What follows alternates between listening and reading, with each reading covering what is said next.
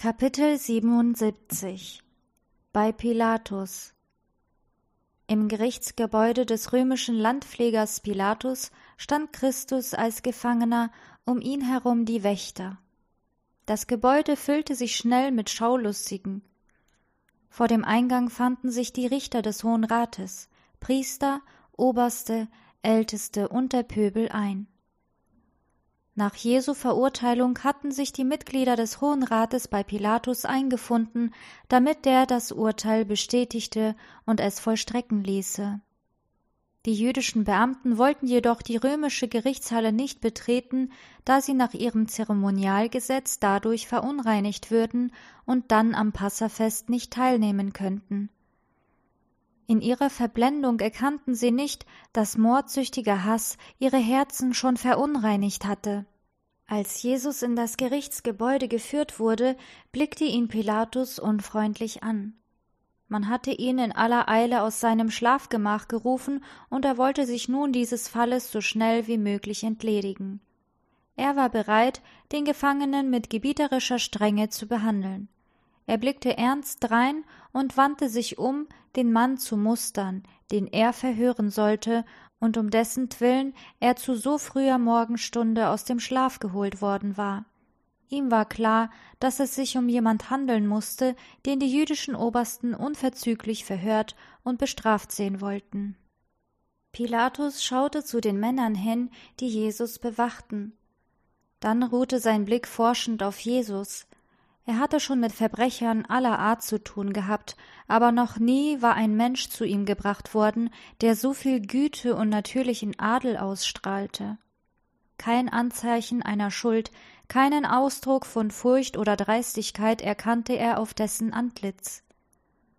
Er sah einen Mann von ruhiger Wesensart und Würde vor sich, dessen Gesichtszüge nicht die Kennzeichen eines Verbrechers trugen, sondern die eines mit dem Himmel verbundenen Menschen. Christi Erscheinung machte einen positiven Eindruck auf Pilatus, dessen bessere Natur war angesprochen. Er hatte von Jesus und seinem Wirken gehört. Auch seine Frau hatte ihm manches über die Wundertaten des galiläischen Propheten mitgeteilt, der die Kranken heilte und Tote auferweckte. Das alles kam ihm jetzt wieder zum Bewusstsein wie ein vergessener Traum. Er erinnerte sich an bestimmte Gerüchte, die er von verschiedenen Seiten gehört hatte, und er beschloss, die Juden zu fragen, welche Anklage sie gegen diesen Mann vorzubringen hätten. Wer ist dieser Mann? Und weshalb habt ihr ihn hergebracht? fragte er sie. Welche Anschuldigung bringt ihr gegen ihn vor? Die Juden wurden verwirrt. Da sie sehr wohl wussten, dass sie ihre gegen Jesus gerichteten Anklagen nicht beweisen konnten, wünschten sie keine öffentliche Untersuchung. Sie antworteten deshalb, er sei ein Betrüger und werde Jesus von Nazareth genannt. Pilatus fragte noch einmal, was für eine Klage bringt ihr gegen diesen Menschen vor? Die Priester beantworteten seine Frage nicht, aber mit dem, was sie sagten, verrieten sie ihre große Irritation. Wäre dieser nicht ein Übeltäter, wir hätten ihn dir nicht überantwortet. Wenn die Mitglieder des Hohen Rates, die angesehensten Männer des Volkes, dir einen Mann bringen, den sie des Todes für würdig halten, ist es dann noch nötig, nach einer Anklage gegen ihn zu fragen? Sie hofften damit Pilatus von ihrer eigenen Wichtigkeit überzeugen zu können und ihn dadurch zu veranlassen, ihre Bitte ohne weitere Förmlichkeit zu erfüllen.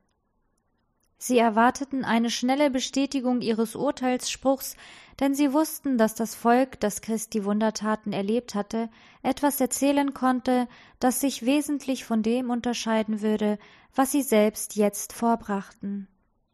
Die Priester meinten, bei dem schwachen, unschlüssigen Pilatus ihre Ansichten ohne weiteres durchdrücken zu können. Hatte er doch bis dahin Todesurteile unbedenklich unterzeichnet und so Menschen dem Tod überantwortet, die, wie sie wussten, eine solche Strafe nicht verdient hatten. Das Leben eines Gefangenen zählte bei ihm nicht viel. Ob jemand schuldig oder unschuldig war, spielte keine besondere Rolle. So hofften sie, er werde auch jetzt das Todesurteil über Jesus verhängen, ohne ihm noch Gehör zu schenken. Das erbaten sie sich als eine besondere Gunst anlässlich ihres großen nationalen Festes. Pilatus sah aber etwas in dem Gefangenen, das ihn von allzu schnellen Handeln zurückhielt. Er wagte nicht, ihn zu verurteilen. Auch erkannte er die Absicht der Priester. Er erinnerte sich, dass dieser Jesus erst kürzlich einen Mann namens Lazarus, der schon vier Tage tot gewesen war, wieder auferweckt hatte. Darum beschloss er, erst in Erfahrung zu bringen, weshalb sie ihn beschuldigten und ob das bewiesen werden könnte, ehe er das Urteil unterschriebe. Wenn euer Urteil berechtigt ist, sagte er, warum bringt ihr diesen Mann dann noch zu mir? So nehmt ihr ihn hin und richtet ihn nach eurem Gesetz. So in die Enge getrieben, konnten die Priester nur antworten, dass sie Jesus bereits verurteilt hätten, dass der Spruch aber noch von ihm bestätigt werden müsste, damit er rechtskräftig würde. Wie lautet euer Urteil? fragte Pilatus. Wir haben ihn zum Tod verurteilt, antworteten sie darauf, doch es ist uns nach dem Gesetz nicht erlaubt, die Todesstrafe zu vollstrecken. Sie baten ihn, auf ihr Wort hin Christi Schuld anzuerkennen und ihr Urteil zu bestätigen. Sie würden die Verantwortung dafür auf sich nehmen. Pilatus war weder ein gerechter noch ein gewissenhafter Richter. Obwohl in seiner inneren Haltung schwankend, weigerte er sich doch, diese Bitte zu gewähren. Er wollte Jesus nicht verurteilen, bis eine Anklage gegen ihn erhoben worden wäre, die Priester gerieten in große Verlegenheit. Sie mussten ihre Heuchelei unter einem undurchdringlichen Deckmantel verbergen und durften keinesfalls den Anschein erwecken, als sei Jesus aus religiösen Gründen festgenommen worden. Eine solche Beweisführung würde der Römer nicht anerkennen. Sie mussten vielmehr glaubhaft machen, dass sich Jesus gegen die Staatsgesetze vergangen habe, dann erst konnte er als politischer Verbrecher bestraft werden. Aufruhr und Widerstand gegen die römische Staatsgewalt waren bei den Juden an der Tagesordnung.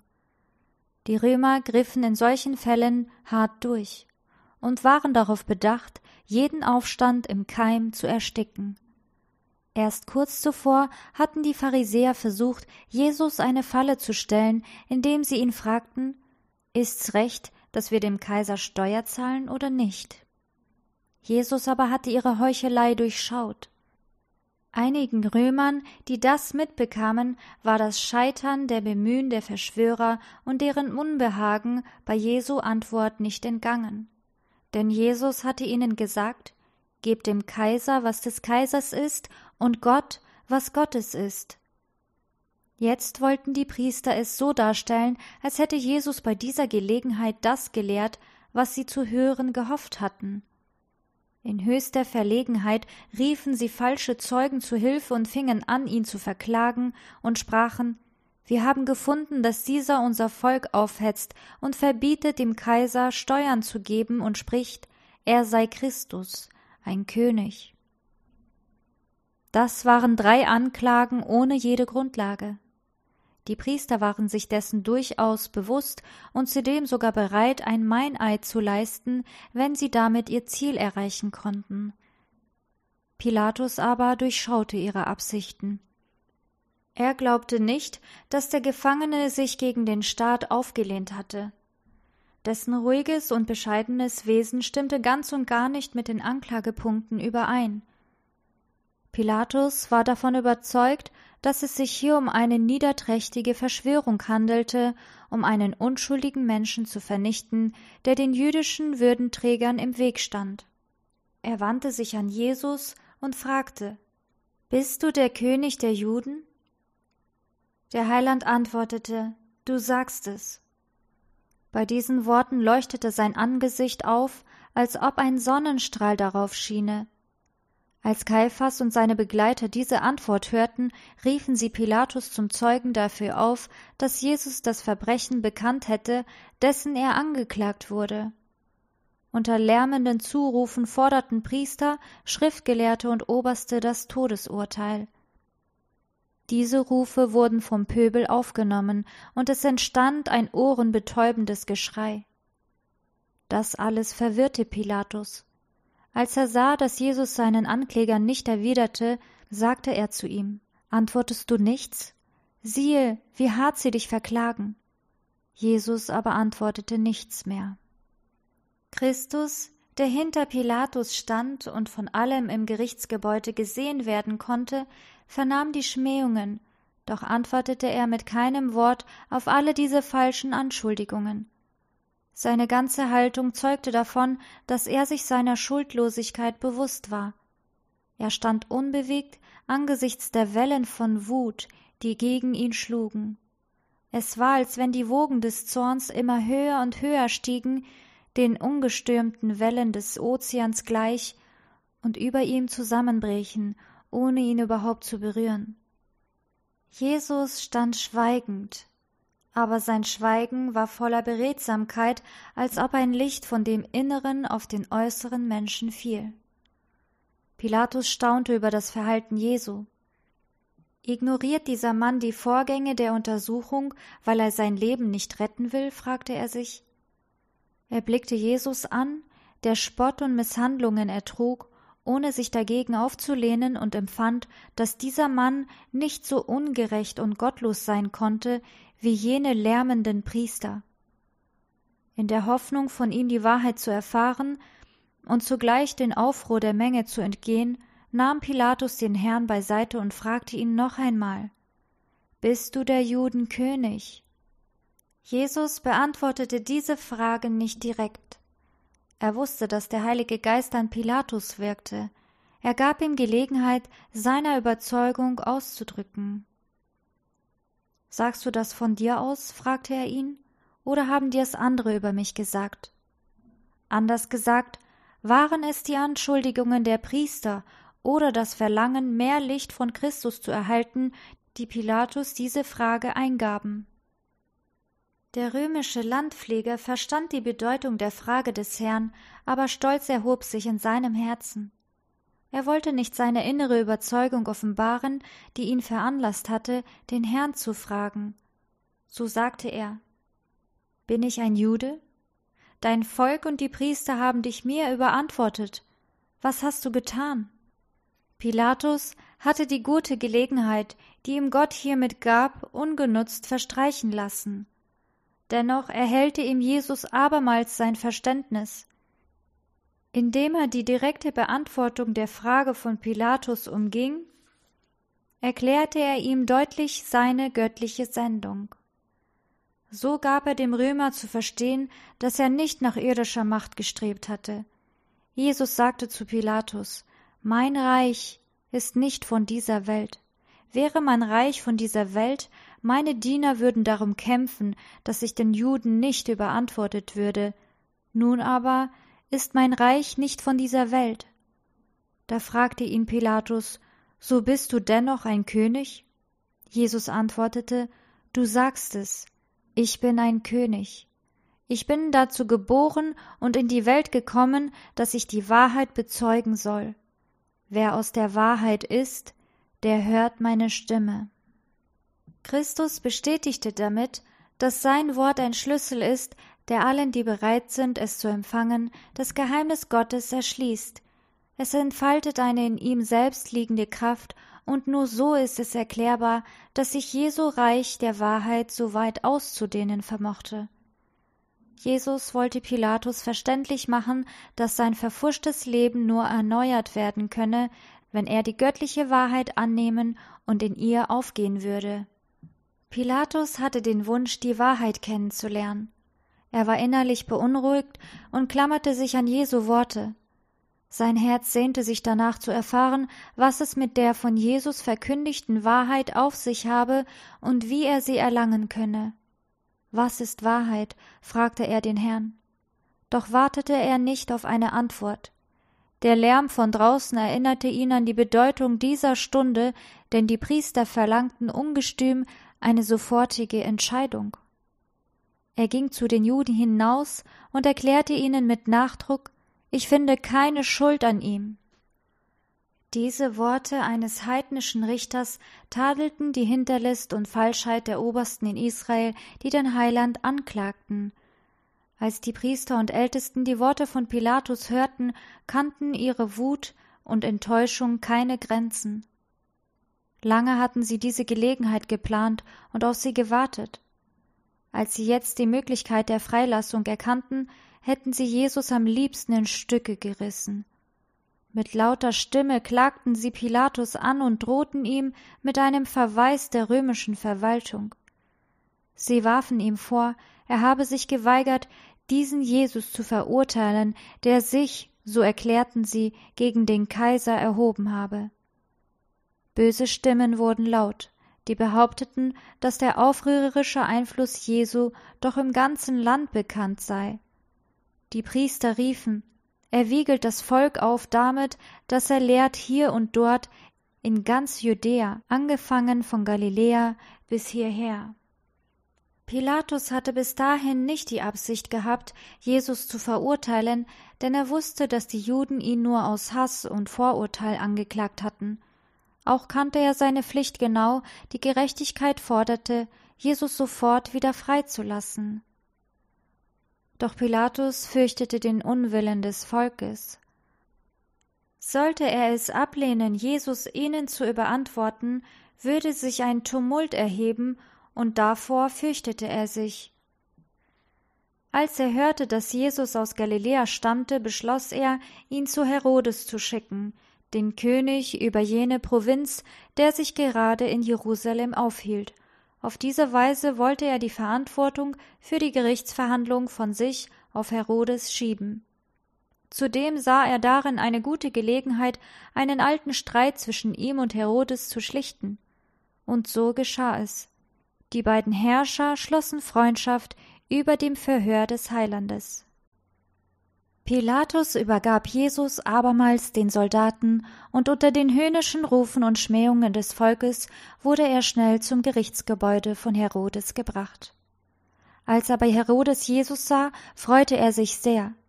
Er war noch nie mit dem Heiland zusammengetroffen, deshalb hätte er ihn längst gerne gesehen denn er hatte von ihm gehört und hoffte, er würde ein Zeichen von ihm sehen. Dieser Herodes hatte seine Hände mit dem Blut Johannes des Täufers befleckt.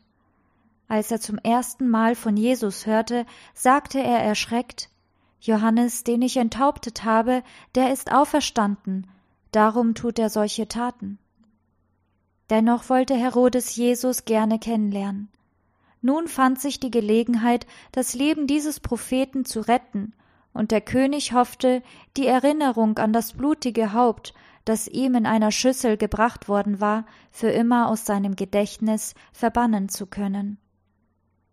Zudem wollte er unbedingt seine Neugierde befriedigen. Gebe man Christus irgendeine Aussicht auf Freilassung, wäre er sicherlich bereit, alles zu tun, worum man ihn bitten würde, so dachte er. Eine große Schar Priester und Ältester hatte Jesus zu Herodes begleitet. Als der Heiland in den Palast gebracht wurde, klagten ihn diese Würdenträger mit aufgeregter Stimme an. Doch Herodes beachtete ihre Anklagen wenig. Er gebot Ruhe, weil er selbst Christus Fragen stellen wollte und befahl, Christus die Fesseln abzunehmen. Gleichzeitig warf er den Feinden Jesu vor, ihn grob behandelt zu haben. Mitfühlend sah er in das ruhige Antlitz des Erlösers der Welt und las darin nur Weisheit und Reinheit. Wie Pilatus war auch er davon überzeugt, dass Christus aus Arglist und Missgunst angeklagt wurde. Herodes fragte Jesus einiges, aber der Heiland schwieg die ganze Zeit hindurch. Auf Anordnung des Königs brachte man Kranke und Gebrechliche herein, und Jesus wurde aufgefordert, seinen Anspruch durch ein Wunder zu rechtfertigen. Herodes sagte ihm Man behauptet, du könntest Kranke heilen. Mir ist sehr wichtig zu sehen, ob deine weit verbreitete Berühmtheit sich nicht auf Lügen gründet. Jesus erwiderte nichts, und Herodes versuchte noch weiter, Jesus zu drängen. Wenn du für andere Wunder tun kannst, so wirke sie jetzt zu deinem eigenen Vorteil, das wird dir nützlich sein. Immer wieder forderte er Zeige uns durch Zeichen, dass du die Macht hast, die man dir nachsagt. Doch Jesus schien nichts zu hören und zu sehen. Der Sohn Gottes war Mensch geworden, und er musste sich auch so verhalten, wie sich Menschen in derselben Lage verhalten müssten. Er wollte kein Wunder wirken, um sich dadurch dem Leid und der Erniedrigung zu entziehen, die Menschen unter ähnlichen Umständen erdulden müssten. Herodes versprach dem Heiland sogar, ihn freizulassen, wenn er in seiner Gegenwart irgendein Wunder wirken würde. Christi Ankläger hatten mit eigenen Augen die durch göttliche Kraft vorgebrachten machtvollen Taten gesehen. Sie hatten gehört, wie er die Toten aus dem Grab rief und wie sie, seiner Stimme gehorchend, auferstanden. Furcht packte sie, weil er jetzt ein Wunder vollbringen sollte, denn nichts fürchteten sie so sehr wie eine Äußerung seiner Macht. Derartige Machtbekundungen würden ihre Pläne den Todesstoß versetzen und sie vielleicht sogar das Leben kosten. Sehr besorgt schleuderten die Priester und Obersten erneut ihre Anklagen gegen Jesus. Sie schrien laut Er ist ein Verbrecher, ein Lästerer. Er vollbringt seine Wunder durch die ihm vom Belzebub, dem Fürsten des Bösen, verliehene Macht. Es bot sich ein Bild der Verwirrung, und einer schrie lauter als der andere. Das Gewissen von Herodes war weit weniger empfindlich als zu jener Zeit, da er bei der Bitte der Herodias um das Haupt Johannes des Täufers vor Entsetzen gezittert hatte. Eine Zeit lang war er wegen jener schrecklichen Tat von heftigen Gewissensbissen gequält worden, aber sein ausschweifendes Leben hatte im Laufe der Zeit sein sittliches Empfindungsvermögen immer mehr abstumpfen lassen. Jetzt war sein Herz so verhärtet, dass er sich sogar der Strafe rühmen konnte, die über Johannes verhängt worden war, weil dieser es gewagt hatte, ihn zu tadeln. Er bedrohte Jesus und hielt ihn mehrmals vor, dass er die Macht hätte, ihn freizulassen oder zu verdammen. Doch Jesus gab durch nichts zu erkennen, dass er auch nur ein Wort davon gehört hatte. Dieses andauernde Schweigen Jesu regte Herodes auf, da es äußerste Gleichgültigkeit gegenüber seiner Machtstellung anzudeuten schien. Den eingebildeten und prahlerischen König hätte ein offener Tadel weniger beleidigt als in dieser Weise gezeigte Nichtanerkennung. Wieder bedrohte er ärgerlich den Herrn, doch dieser verharrte still und unbewegt. Es war nicht die Aufgabe Jesu in dieser Welt, eitle Neugierde zu befriedigen. Er war vielmehr gekommen, um die zerbrochenen Herzen zu heilen.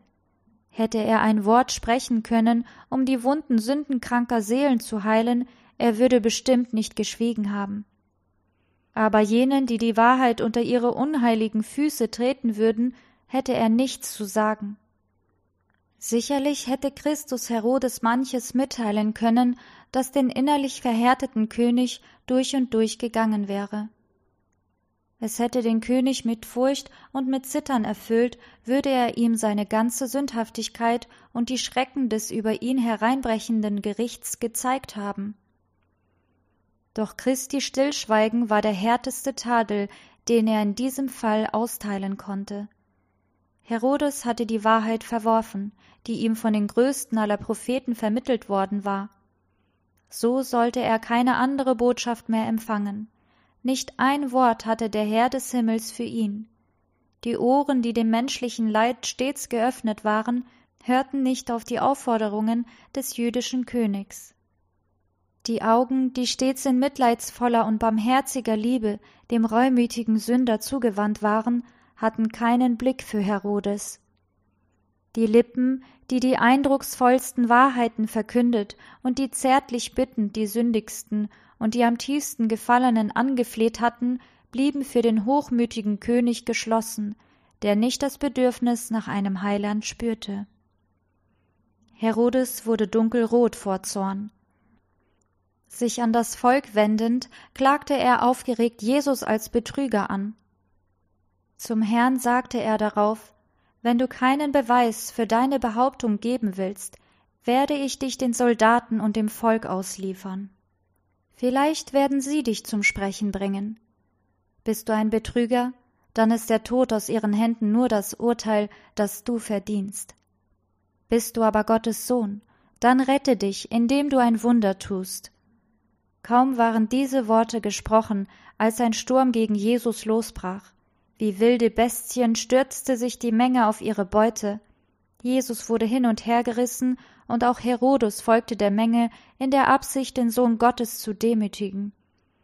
Hätten nicht die römischen Soldaten eingegriffen und die wütende Schar zurückgedrängt, Jesus wäre in Stücke gerissen worden.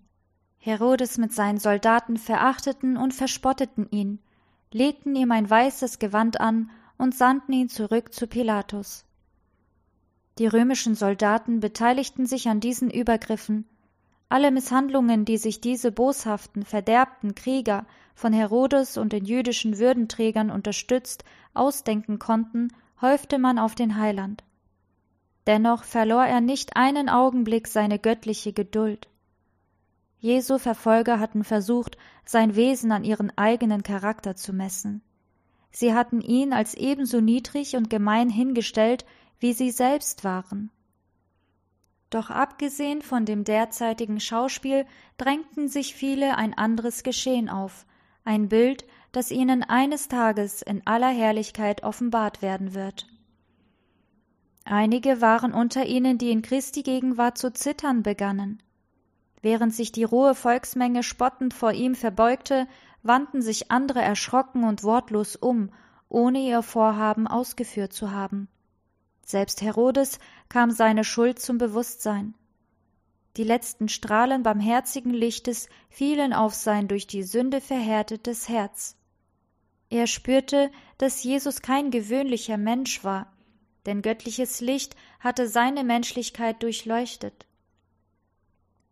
Während Jesus von Spöttern, Ehebrechern und Mördern umringt wurde, glaubte Herodes einen Gott auf seinem Thron zu erblicken.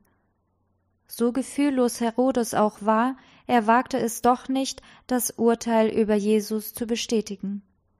Er wollte sich von dieser schrecklichen Verantwortung befreien und sandte Jesus wieder zum römischen Gerichtsgebäude zurück. Pilatus war enttäuscht und sehr ärgerlich. Als die Juden mit ihrem Gefangenen zurückkamen, fragte er sie ungeduldig, was er nach ihrer Meinung noch tun sollte.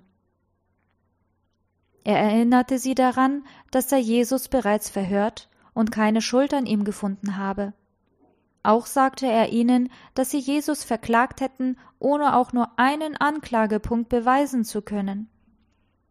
Er habe ihn zu Herodes gesandt, dem Vierfürsten in Galiläa, einem Juden wie sie auch, doch auch dieser hatte nichts Todeswürdiges an Jesus finden können. Darum will ich ihn schlagen lassen und losgeben. Hier zeigte Pilatus seine Schwäche. Er hatte erklärt, dass Jesus unschuldig sei. Dennoch wollte er ihn um seiner Ankläger willen geißeln lassen, mit der Absicht, sie zu beruhigen. Er war bereit, Grundsätze und Gerechtigkeit zu opfern, um mit den Leuten einen Kompromiss auszuhandeln. Er brachte sich aber dadurch selbst in eine ungünstige Lage. Die Menge nützte jetzt seine Unentschlossenheit aus und forderte dreister das Leben des Gefangenen. Wäre Pilatus das erste Mal fest geblieben und hätte er sich geweigert, einen als unschuldig erfundenen Menschen zu verurteilen, dann würde er die unheilvolle Kette zerbrochen haben, die ihn ein Leben lang an Schuld und Gewissensnot binden sollte. Hätte er von Anfang an gemäß seiner Überzeugung gehandelt, wären die Juden nicht so anmaßend geworden, ihm Vorschriften zu machen. Christus wäre getötet worden, aber die Schuld hätte nicht auf Pilatus geruht. Doch nun hatte er Schritt für Schritt sein Gewissen preisgegeben. Er hatte es unterlassen, gerecht und unparteiisch zu handeln und fand sich jetzt nahezu hilflos in den Händen der Priester und Obersten. Sein Schwanken und seine Unentschlossenheit gereichten ihm schließlich zum Verderben. Sogar jetzt brauchte Pilatus nicht unbesonnen zu handeln. Eine von Gott gesandte Botschaft warnte ihn vor der Tat, die er im Begriff war zu vollziehen. Auf Christi Gebet hin war die Frau des Pilatus von einem himmlischen Engel aufgesucht worden, und in einem Traum hatte sie Jesus erblickt und mit ihm gesprochen. Die Frau von Pilatus war eine Jüdin. Als sie jedoch in ihrem Traum auf Jesus schaute, hatte sie keinen Zweifel an seinem Wesen oder an seiner Sendung. Sie erkannte in ihm den Gesalbten Gottes. Sie sah ihn beim Verhör im Gerichtsgebäude. Sie sah seine Hände gefesselt wie die eines Verbrechers. Sie sah Herodes und seine Soldaten ihr schlimmes Werk tun. Sie hörte die neiderfüllten heimtückischen Priester und Obersten ihn hartnäckig anklagen und vernahm die Worte Wir haben ein Gesetz, und nach dem Gesetz muss er sterben. Sie sah auch, wie Pilatus ihn geißeln ließ, nachdem er erklärt hatte, ich finde keine Schuld an ihm. Sie hörte, wie Pilatus das Todesurteil sprach und sah, wie er Christus den Mördern übergab. Sie sah das Kreuz auf Golgatha und die Erde in Finsternis gehüllt, und sie hörte den geheimnisvollen Schrei Es ist vollbracht. Dann sah sie noch ein anderes Bild. Sie erkannte Jesus auf einer großen weißen Wolke sitzend, während die Erde im Weltraum hin und her taumelte und seine Mörder vor der Offenbarung seiner Herrlichkeit flohen. Mit einem Schrei des Entsetzens erwachte sie, und unverzüglich schrieb sie Pilatus eine Warnungsbotschaft. Während Pilatus noch überlegte, was er tun sollte, drängte sich ein Bote durch die Menge und übergab ihm das Schreiben seiner Frau, in dem es hieß Habe du nichts zu schaffen mit diesem Gerechten, denn ich habe heute viel erlitten im Traum seinetwegen. Pilatus wurde bleich. Einander widerstrebende Empfindungen verwirrten ihn, doch während er noch zögerte zu handeln, schürten die Priester und Obersten noch weiter die Erregung des Volkes. Pilatus war gezwungen zu handeln. Da erinnerte er sich an einen Brauch, der Christi Freilassung gewährleisten könnte. Es war üblich, anlässlich des Passafestes einen Gefangenen freizulassen, den das Volk sich wählen durfte. Dieser Brauch war heidnischen Ursprungs und mit dem Grundsatz der Gerechtigkeit völlig unvereinbar. Dennoch wurde er von den Juden sehr geschätzt. Im römischen Gewahrsam befand sich zu jener Zeit ein Verbrecher namens Barabbas, der zum Tode verurteilt war. Dieser Mann hatte behauptet, der Messias zu sein und die Vollmacht zu besitzen, eine andere Ordnung aufzustellen, um die Welt zu vervollkommnen. Unter teuflischen Einfluss beanspruchte er, dass alles, was er durch Diebstahl und Raub erlangte, ihm gehöre. Mit satanischer Hilfe hatte er große Dinge vollbracht. Er besaß unter dem Volk eine große Anhängerschar und hatte auch einen Aufstand gegen die Römer angezettelt. Unter dem Deckmantel religiöser Begeisterung verbarg sich ein hartherziger, verwegener Schurke, ausgerichtet allein auf Aufruhr und Grausamkeit. Indem Pilatus das Volk vor die Entscheidung stellte, zwischen diesem Mann und dem unschuldigen Heiland zu wählen, wollte er sich an das Gerechtigkeitsempfinden des Volkes wenden. Er hoffte, trotz des Widerstandes der Priester und Obersten, ihr Mitgefühl für Jesus gewinnen zu können. So fragte er besonders ernst die Menge, welchen wollt ihr? Wen soll ich euch losgeben, Barabbas oder Jesus, von dem gesagt wird, er sei der Christus? Die Antwort des Volkes glich dem Brüllen wilder Tiere. Gib uns Barabbas los. Immer lauter schrien sie Barabbas, Barabbas. In der Meinung, das Volk habe seine Frage nicht verstanden, sagte Pilatus nochmals Wollt ihr nun, dass ich euch den König der Juden losgebe?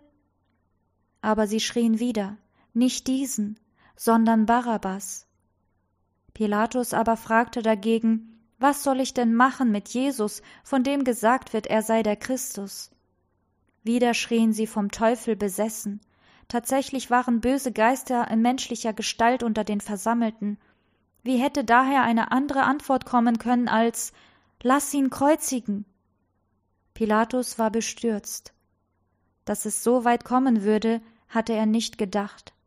Er schreckte davor zurück, einen unschuldigen Menschen dem schändlichsten und grausamsten Tod auszuliefern. Als das Stimmengewirr nachgelassen hatte, wandte er sich an die Menge und fragte, was hat er denn Böses getan? Aber Argumente konnten hier nicht mehr weiterhelfen. die Leute verlangten keinen Beweis mehr für die Unschuld Christi, sondern seine Verurteilung. Immer noch versuchte Pilatus den Herrn zu retten und wandte sich deshalb zum dritten Mal an die Menge. Was hat denn dieser Böses getan? Ich habe nichts an ihm gefunden, was den Tod verdient, darum will ich ihn schlagen lassen und losgeben. Aber die Erwähnung seiner Freilassung erregte das Volk bis zum Wahnsinn. Unablässig schrie es Kreuzige ihn, kreuzige ihn. Der Aufruhr, den Pilatus durch seine Unentschlossenheit hervorgerufen hatte, nahm immer mehr zu. Jesus war ermattet, schwach und mit Wunden bedeckt. Er wurde gepackt und vor den Augen der Menge gegeißelt. Die Soldaten aber führten ihn hinein ins Gerichtsgebäude und riefen die ganze Abteilung zusammen, und sie zogen ihm einen Purpurmantel an und flochten eine Dornenkrone und setzten sie ihm auf und fingen an, ihn zu grüßen. Gegrüßt seist du, der König der Juden. Und spien ihn an und fielen auf die Knie und huldigten ihm. Von Zeit zu Zeit ergriffen einige Boshafte das Rohr, das man Jesus in die Hand gegeben hatte, und schlugen damit auf die Krone, die seine Stirn drückte, so dass die Dornen in seine Schläfen drangen und das Blut an Wangen und Bart herabtropfte. Wundere dich Himmel und staune Erde. Seht die Unterdrücker und den Unterdrückten. Eine wutentbrannte Menschenmenge umringt den Heiland der Welt. Spott und Hohn mischen sich mit groben Flüchen und Lästerungen. Seine einfache Herkunft und sein demütiges Leben werden von den gefühllosen Pöbel zum Anlass der Kritik. Sein Anspruch, der Sohn Gottes zu sein, wird ins Lächerliche gezogen, und gemeine Scherze und kränkender Hohn machen die Runde. Satan führte ja diese unbarmherzige, den Heiland hart beschimpfende Schar selbst an. Es war seine Absicht, den Herrn, wenn möglich, zu einem Vergeltungsschlag zu reizen oder ihn dazu zu bewegen, zu seiner Befreiung ein Wunder zu wirken und auf diese Weise den Erlösungsplan zunichte zu machen. Ein einziger Makel auf Jesu Leben, ein einmaliges Versagen seiner menschlichen Natur beim Ertragen dieser furchtbaren Prüfung würde genügen, aus dem Lamm Gottes ein unvollkommenes Opfer zu machen und die Erlösung der Menschheit zu vereiteln. Aber er, der auf den Befehl hin die himmlischen Herrscharen hätte zu Hilfe rufen können, er, der durch eine Offenbarung seiner göttlichen Majestät die Menge hätte veranlassen können, in panischen Schrecken vor seinem Angesicht zu fliehen, er unterwarf sich in vollkommenem Schweigen dem hässlichsten Beschimpfungen und Handlungen. Jesu Feinde hatten als Beweis seiner Gottheit ein Wunder gefordert. Weitaus größere Beweise, als sie überhaupt verlangt hatten, wurden ihnen gegeben. Wie die Grausamkeit seiner Peiniger nicht mehr menschenwürdig erscheinen ließ und sie zum Ebenbild Satans herabzog, so erhoben seine Sanftmut und Geduld Christus über alles Menschliche hinaus und offenbarten seine Verwandtschaft mit Gott. Seine Erniedrigung war das Unterpfand seiner Erhöhung. Die Blutstropfen seiner Schmerzen, die von seinen verwundeten Schläfen aufs Gesicht und Bart flossen, waren die Bürgschaft seiner Salbung mit dem Öl der Freude zu unserem großen Hohenpriester. Satans Zorn war groß, als er erkennen musste, dass alle gegen den Heiland gerichteten Schmähungen auch nicht die geringste Äußerung aus seinem Mund erzwingen konnten. Obwohl Jesus die menschliche Natur angenommen hatte, wurde er durch eine göttliche Kraft unterstützt und wich in keinem Fall von dem Willen seines Vaters ab. Als Pilatus Jesus zur Geißelung und Verspottung freigab, meinte er damit das Mitleid der Menge wecken zu können. Er hoffte, sie würde entscheiden, dass diese Bestrafung genüge. Selbst der Hass der Priester würde nun befriedigt sein, so dachte er. Aber die Juden erkannten sehr deutlich, wie haltlos eine solche Bestrafung eines Mannes sein musste, der als unschuldig erklärt worden war. Sie durchschauten den Versuch von Pilatus, das Leben des Gefangenen zu retten und waren fest entschlossen, eine Freilassung Jesu zu verhindern. Um uns einen Gefallen zu tun und uns zufriedenzustellen, hat Pilatus ihn geißeln lassen, so dachten sie. Wir müssen nur mit allem Nachdruck unser Ziel anstreben, dann werden wir es am Ende auch erreichen. Pilatus ließ jetzt Barabbas zum Gerichtsgebäude holen. Dann stellte er die beiden Gefangenen nebeneinander und sagte mit ernster Stimme, indem er auf Jesus deutete Seht, welch ein Mensch. Seht, ich führe ihn heraus zu euch, damit ihr erkennt, dass ich keine Schuld an ihm finde. Da stand der Sohn Gottes, angetan mit dem Gewand des Spottes und der Dornenkrone. Bis zum Gürtel entblößt, zeigte sein Rücken lange entsetzliche Striemen, von denen das Blut herausfloß. Sein Gesicht war blutverschmiert und trug die Zeichen des Schmerzes und der Erschöpfung, aber nie erschien es schöner als gerade jetzt.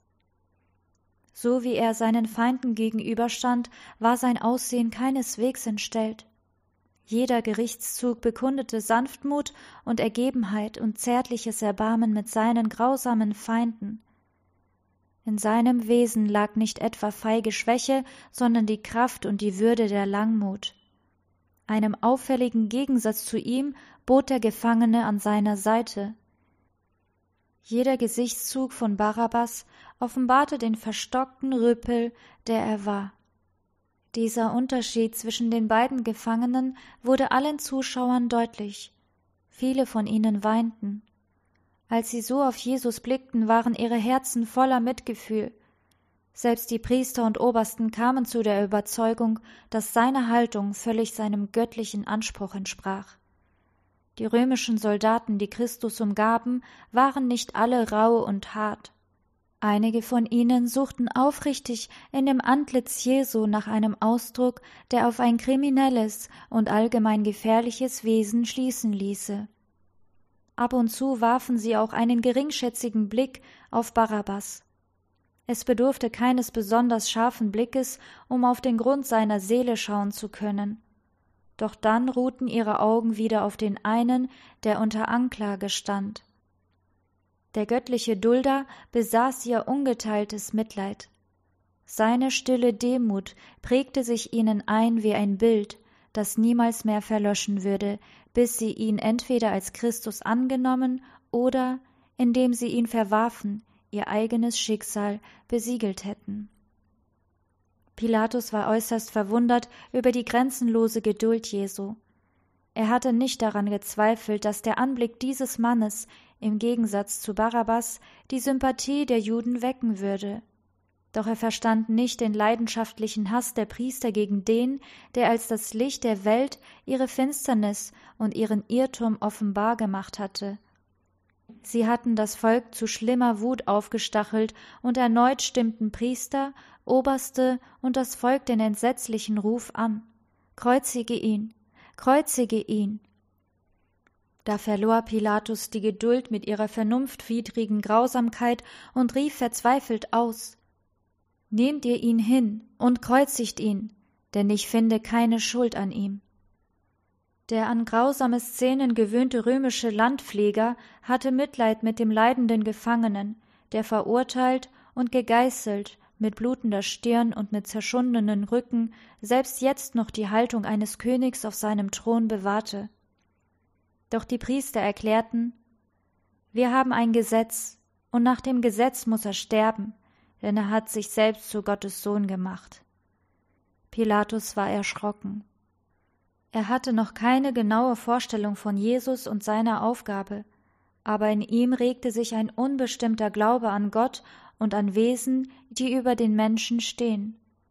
Ein Gedanke, der ihn schon einmal beschäftigt hatte, nahm jetzt deutliche Gestalt an. Er fragte sich, ob dieser Mensch, der vor ihm stand, bekleidet mit dem Purpur des Spottes und der Krone aus Dornen, nicht ein göttliches Wesen sein könne. Erneut ging er zurück in das Gerichtsgebäude und fragte den Herrn, Woher bist du? Aber Jesus gab ihm keine Antwort. Der Heiland hatte offen mit Pilatus gesprochen und seine Aufgabe als Zeuge für die Wahrheit erläutert. Doch Pilatus hatte das Licht verachtet. Er hatte sein hohes Richteramt missbraucht, indem er seine Grundsätze und seine Autorität den Forderungen der Volksmenge opferte. Jesus konnte ihm keine weitere Erkenntnis vermitteln. Über Jesu Schweigen verärgert, sagte Pilatus hochmütig Redest du nicht mit mir? Weißt du nicht, dass ich Macht habe, dich loszugeben und Macht habe, dich zu kreuzigen? Jesus antwortete Du hättest keine Macht über mich, wenn sie dir nicht von oben her gegeben wäre. Darum, der mich dir überantwortet hat, der hat größere Sünde. So entschuldigte der mitleidvolle Erlöser inmitten seines größten Leidens und Schmerzes so weit wie möglich die Handlungsweise des römischen Statthalters, der ihn zur Kreuzigung auslieferte. Welch ein Bild, das der Nachwelt für alle Zeit überliefert werden sollte. Was für ein Licht wirft es auf den Charakter dessen, der der Richter der ganzen Welt ist. Darum, der mich dir überantwortet hat, sagte Jesus, der hat größere Sünde. Damit meinte Jesus Kaiphas, der als Hohepriester das jüdische Volk repräsentierte. Die Priester kannten die Grundsätze, die für die römischen Machthaber galten. Dazu besaßen sie die Erkenntnis aus den Prophezeiungen, die sich auf den Messias bezogen, sowie aus seinen eigenen Lehren und seinem Wirken. Die jüdischen Richter hatten unmissverständliche Beweise für die Göttlichkeit dessen erhalten, den sie zum Tod verurteilten und entsprechend ihrer Erkenntnis werden sie gerichtet werden. Die größte Schuld und die schwerste Verantwortung lag auf denen, die die höchsten Positionen im Volk bekleideten, auf den Hütern der heiligen Wahrheiten, die sie in schimpflicher Weise preisgaben. Pilatus, Herodes und die römischen Soldaten wussten verhältnismäßig wenig von Jesus, Sie wollten den Priestern und Obersten einen Dienst erweisen, indem sie den Heiland misshandelten. Sie hatten nicht die Erkenntnis, die dem jüdischen Volk so reichlich vermittelt worden war. Noch einmal schlug Pilatus vor, den Heiland freizulassen. Aber die Juden schrien Lässt du diesen frei, so bist du des Kaisers Freund nicht. So gaben jene Heuchler vor, auf das Ansehen des Kaisers bedacht zu sein, in Wirklichkeit aber waren sie die erbittertsten aller Gegner der römischen Herrschaft. Wo ihnen kein Schaden daraus entstand, setzten sie ihre eigenen nationalen und religiösen Belange rücksichtslos durch. Wollten sie aber irgendeine schändliche Tat begehen, dann rühmten sie die Macht des Kaisers. Um die Vernichtung Jesu zu vollenden, beteuerten sie ihre Ergebenheit gegenüber der fremden Macht, die sie eigentlich verabscheuten. Wer sich zum König macht, der ist gegen den Kaiser, fügten sie hinzu. Diese Worte berührten Pilatus an einem wunden Punkt.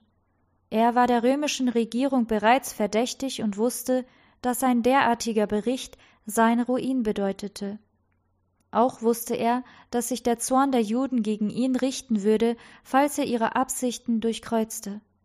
Sie würden nichts unversucht lassen, um sich zu rächen. Pilatus sah sich einem besonderen Beispiel der Hartnäckigkeit gegenüber, mit der sie dem einen nach dem Leben trachteten, den sie grundlos hassten. Pilatus nahm nun seinen Richterplatz wieder ein, stellte Jesus noch einmal vor das Volk und sagte dann Seht, das ist euer König. Wiederum erhob sich ein wütendes Geschrei. Weg, weg mit dem, kreuzige ihn. Da fragte Pilatus so laut, dass alle ihn verstehen konnten Soll ich euren König kreuzigen?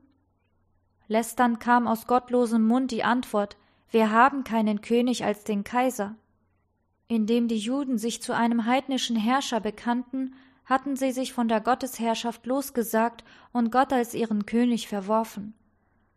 Seitdem hatten sie keinen Befreier, keinen König außer dem römischen Kaiser. Dahin hatten die Priester und Obersten das Volk geführt. Sie trugen dafür so wie für die furchtbaren Folgen die Verantwortung. Die Sünde und das Verderben eines ganzen Volkes waren den religiösen Führern zuzuschreiben.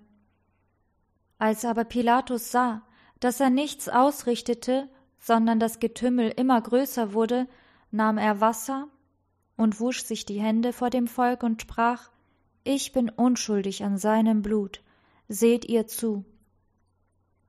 Scheu und voller Selbstvorwürfe schaute er auf den Heiland. Von den zahllosen Gesichtern, die auf ihn gerichtet waren, zeigte allein das Antlitz Jesu inneren Frieden. Von seinem Haupt schien ein sanftes Licht auszugehen. Pilatus bewegte in seinem Herzen der Gedanke Er ist ein Gott. Dann wandte er sich der Volksmenge zu und erklärte ihnen Ich will mit seinem Blut nichts zu tun haben. Nehmt ihr ihn und kreuzigt ihn. Aber denkt daran, Priester und Oberste, ich erkläre ihn zu einem gerechten Menschen. Möge der, den er als seinen Vater anruft, euch und nicht mich für diesen Tag zur Rechenschaft ziehen. Daraufhin wandte er sich an Jesus und sagte zu ihm Vergib mir diese Tat, aber ich kann dich nicht retten. Und nachdem er Jesus noch einmal hatte geißeln lassen, übergab er ihn darauf dem Kreuzetod. Pilatus hätte Jesus gerne freigegeben, doch er erkannte, dass er seine Freilassung nicht durchsetzen konnte, ohne seine eigene Stellung und sein Ansehen zu verlieren. Er war eher bereit, ein unschuldiges Leben zu opfern, als seine irdische Machtstellung aufzugeben. Wie viele opfern in gleicher Weise ihre Grundsätze, nur um Leid und Verlust zu entgehen. Das Gewissen und die Pflicht weisen einen anderen Weg als die eigensüchtigen Wünsche. Der Strom treibt mit großer Stärke in die falsche Richtung, und wer sich mit dem Bösen einlässt, wird in den Strudel der Schuld gerissen. Pilatus gab den Forderungen der Leute nach. Er übergab den Heiland lieber dem Kreuze tot, als zu riskieren, seine Stellung zu verlieren. Doch trotz seiner Vorsichtsmaßnahmen kam das Unglück, das er befürchtete, später dennoch über ihn. Er wurde seiner Ehre beraubt und seines hohen Amtes enthoben. Bald nach der Kreuzigung Jesus machte er, von Gewissensbissen gequält und von verletztem Stolz gedemütigt, seinem Leben ein Ende. So werden alle, die mit der Sünde Kompromisse schließen, nur Sorgen und Verderben ernten. Mancher Weg scheint dem Menschen richtig, aber zuletzt bringt er ihn doch zum Tod. Als Pilatus erklärte, dass er unschuldig sei am Blut Jesu, antwortete Kaiphas trotzig Sein Blut komme über uns und unsere Kinder. Diese schrecklichen Worte wurden von den Priestern und Obersten aufgenommen und wurden von der großen Volksmenge in einem unmenschlichen Gebrüll wiedergegeben. Alle riefen sie Sein Blut komme über uns und unsere Kinder. Das Volk Israel hatte seine Wahl getroffen. Es hatte auf Jesus hingewiesen und geschrien Hinweg mit diesem, gib uns Barabbas. Barabbas, ein Räuber und Mörder, war der Vertreter Satans. Christus war der Vertreter Gottes. Barabbas wurde erwählt, Christus verworfen. Sie sollten Barabbas haben. Mit dieser Wahl nahmen sie jenen an, der von Anbeginn ein Lügner und Mörder war. Satan war ihr Führer. Als Nation würden sie nach seiner Weisung handeln, seine Werke würden sie tun, seine Herrschaft mussten sie ertragen. Jene Menschen, die Barabbas statt Christus wählten, sollten bis zum Ende der Zeit die Grausamkeit des Barabbas zu spüren bekommen. Angesichts des gemarterten Lammes Gottes riefen die Juden aus, sein Blut komme über uns und unsere Kinder. Dieser furchtbare Ruf stieg bis zum Thron Gottes empor. Dieses selbstgesprochene Urteil wurde im Himmel festgehalten und dieser Wunsch wurde erhört. Das Blut des Sohnes Gottes kam über ihre Kinder und Kindeskinder als ewiger Fluch. Auf schreckliche Weise erfüllte sich dieser Fluch bei der Zerstörung Jerusalems. Nicht weniger furchtbar bekundete er sich während der folgenden achtzehn Jahrhunderte in dem Zustand des jüdischen Volkes, einer vom Weinstock getrennten Rebe, eines abgestorbenen, dürren Zweigs, um aufgelesen und verbrannt zu werden. Von Land zu Land und durch die ganze Welt, von Jahrhundert zu Jahrhundert, Tod in Übertretungen und Sünden. Ebenso entsetzlich wird die Erfüllung jenes Aufrufs am jüngsten Tag sein. Wenn Christus wieder zur Erde herabkommt, dann wird die Menschheit ihn nicht mehr als einen von einem Pöbelhaufen umgebenen Gefangenen sehen, Sie wird ihn dann als König des Himmels erkennen. Christus wird in seiner Herrlichkeit, in der seines Vaters und der heiligen Engel erscheinen. Zehntausend mal zehntausend und tausend mal tausend Engel, die schönen und siegreichen Söhne Gottes, die eine alles übertreffende Lieblichkeit und Pracht besitzen, werden ihn auf seinem Weg begleiten. Dann wird er auf dem Thron seiner Herrlichkeit sitzen, und alle Völker werden um ihn versammelt sein. Jedes Auge wird ihn sehen, auch die, die ihn durchbohrt haben. Statt der Dornenkrone wird er die Krone der Herrlichkeit tragen. Statt des alten purpurnen Königsmantels wird er angetan sein mit Kleidern aus reinstem Weiß, wie sie kein Bleicher auf Erden so weiß machen kann. Auf seinem Gewand und auf seiner Hüfte wird ein Name geschrieben sein, König aller Könige und Herr aller Herren.